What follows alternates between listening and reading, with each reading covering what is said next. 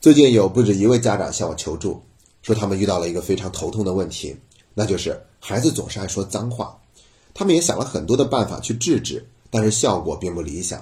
然后我越思考就越觉得非常值得去深入探讨一下。所以，我们今天这期节目呢，还是分成三个部分来好好的聊一聊这个话题。第一部分，我们要对脏话有一个新的认识，因为脏话的存在是具有一定的合理性的，认识到这一点非常的重要。第二部分我们会聊一聊孩子们为什么爱说脏话。第三部分我们会给出具体的解决方案。那我们还是先来看第一部分，脏话的存在具有一定的合理性。为什么这么说呢？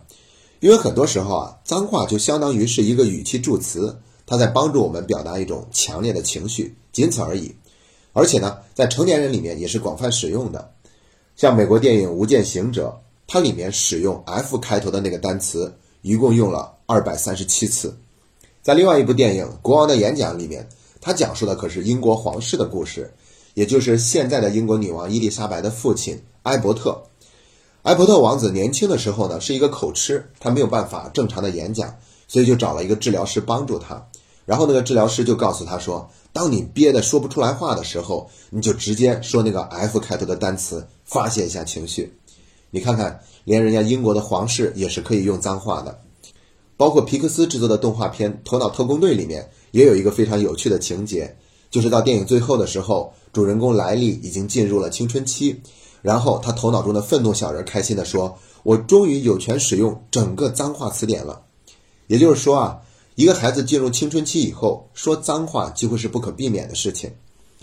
当然了，以上都是国外的电影，他们的文化对于脏话是更加包容的，也更开明一些。那在我们国内就会相对保守一些。你看，我们国产的电影是不允许说脏话的，即便是说了那么几句，也是不会出现在字幕里面，而是把它们忽略掉。但是我们中国现在呢，有这样的一个问题，那就是网络语言越来越流行，并且在现实生活中大量使用。你看现在的九零后、零零后特别爱使用表情包，而且里面有很多的脏话，并且出现了很多脏话的弱化版，比如说“特摸”。妈蛋，你妹！我擦，我去，草泥马！我去年买了个表，包括呵呵，它后来都已经接近于是脏话的一种了。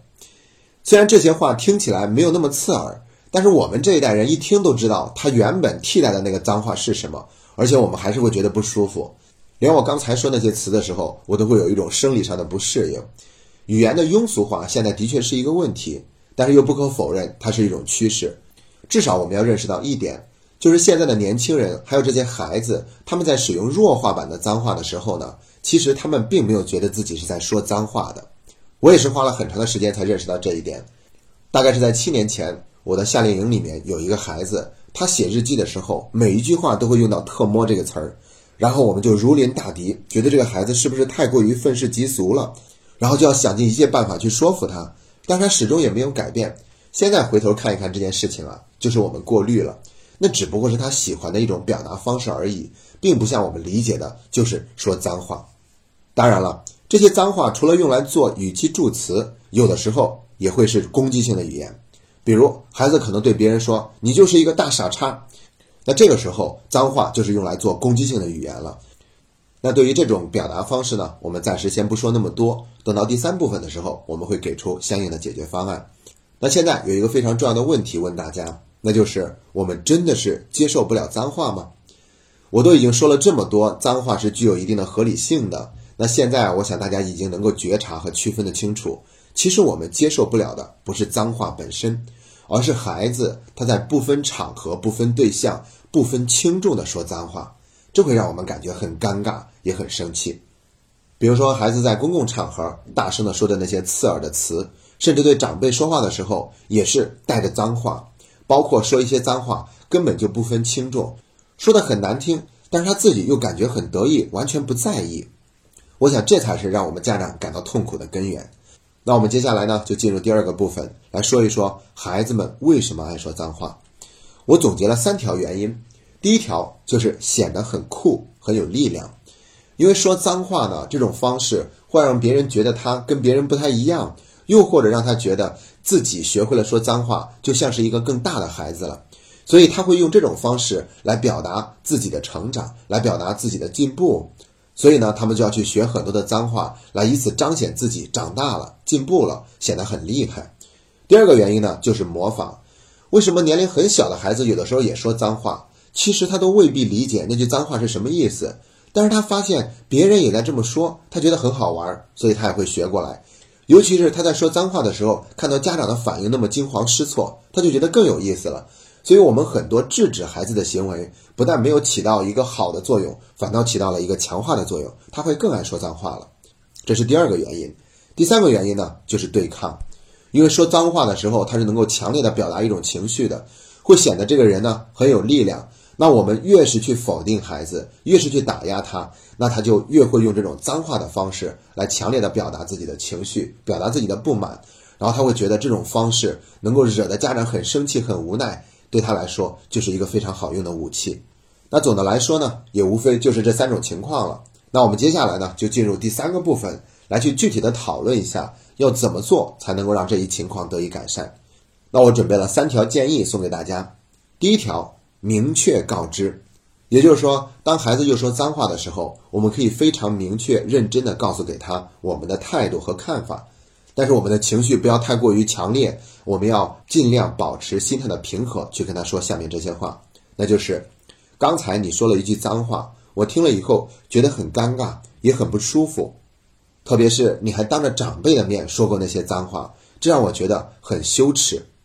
这会让我觉得很羞耻，因为我很在意对长辈的尊重，也特别想看到自己的孩子是非常礼貌、得体、有教养的。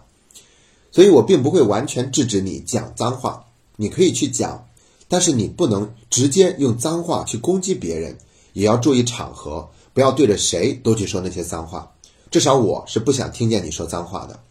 如果你再当着我的面说脏话，那我就尽量避开你，因为那种感觉真的很不舒服。在这个过程中呢，我们是表达了自己的感受，也表达了自己的需要，但是并没有去对孩子直接进行指责。那这种方式就会更容易让孩子接受。第二条建议呢，就是帮助孩子找到一个替代的口头禅，因为有的时候呢，说一些脏话，它无非就是一个口头禅而已。比如说“我去”，那像主持人何炅在《快乐大本营》里面也曾经用过“我去”这个词。所以呢，我们不妨建议孩子去换一个没有什么杀伤力，并不会那么难听的口头禅，比如说 “Oh my God”，啊，或者说是我去。包括现在经常会有人说的 “word”，天呐，它不是说我的天呐，而是英文字母 “word”，然后后面加天呐。那像这些口头禅，它既没有杀伤力，同时也很好的表达了自己的情绪。那第三个建议呢，就是冷处理。那第三个建议叫做冷处理，这一点非常重要，因为之前我们已经说过了，有的时候我们越制止孩子，他反倒说的就越来劲儿，因为我们制止的行为反倒是起到了一种强化的作用。所以我们干脆不要表现出那么强烈的反应，因为那样只会适得其反。冷处理就是在孩子说脏话的时候，我们表现的更加的冷静和回避，这样就会让他们觉得好像并没有什么意思。慢慢的，他们就不会说了。具体的做法是，如果我们跟孩子一起走在路上，他又在那个地方说脏话了，那我们可以马上放慢脚步或者走快一点，总之要跟他拉开一点距离，不跟他站在一起。这就是一种表达回避的方式。如果是在家里，又或者是在车上，他又说脏话了，那我们可以跟孩子说：“刚才我听到你说脏话，我觉得很不舒服。我之前也跟你说过，不要当着我的面说脏话。那你刚才又说了，所以我不想理你。至少在接下来十五分钟，我不想跟你讲话。那像这种方式呢，就是冷处理的方式。我们避免了直接去谴责孩子，同时呢，我们又没有去强化这个行为。久而久之呢，那孩子就会自然的对于说脏话失去了那么强烈的兴趣。”从而能够慢慢的回到正常的轨道上来。那也许呢，以上这三条建议还是不够大家使用。那总之我们要注意，在跟孩子沟通说脏话的这个问题的时候呢，我们要尽量的保持心平气和，去跟孩子认真的探讨有哪些话是可以说，哪些话是不可以说，有哪些场合是可以说，哪些场合是不可以说，有哪些人你是可以去讲的，而当着长辈或者某些人你是不能去讲的。包括那些攻击性的语言，我们要尽量不讲，因为那些话说出来都会给别人带来伤害，同时还有可能引起更大的冲突。那我想，当我们能够心态平和，不至于过度反应的时候，那这个问题就会更有可能得到顺利的解决。好了，以上就是本期节目的全部内容，希望对各位有所帮助。今天的节目就到这里，谢谢大家。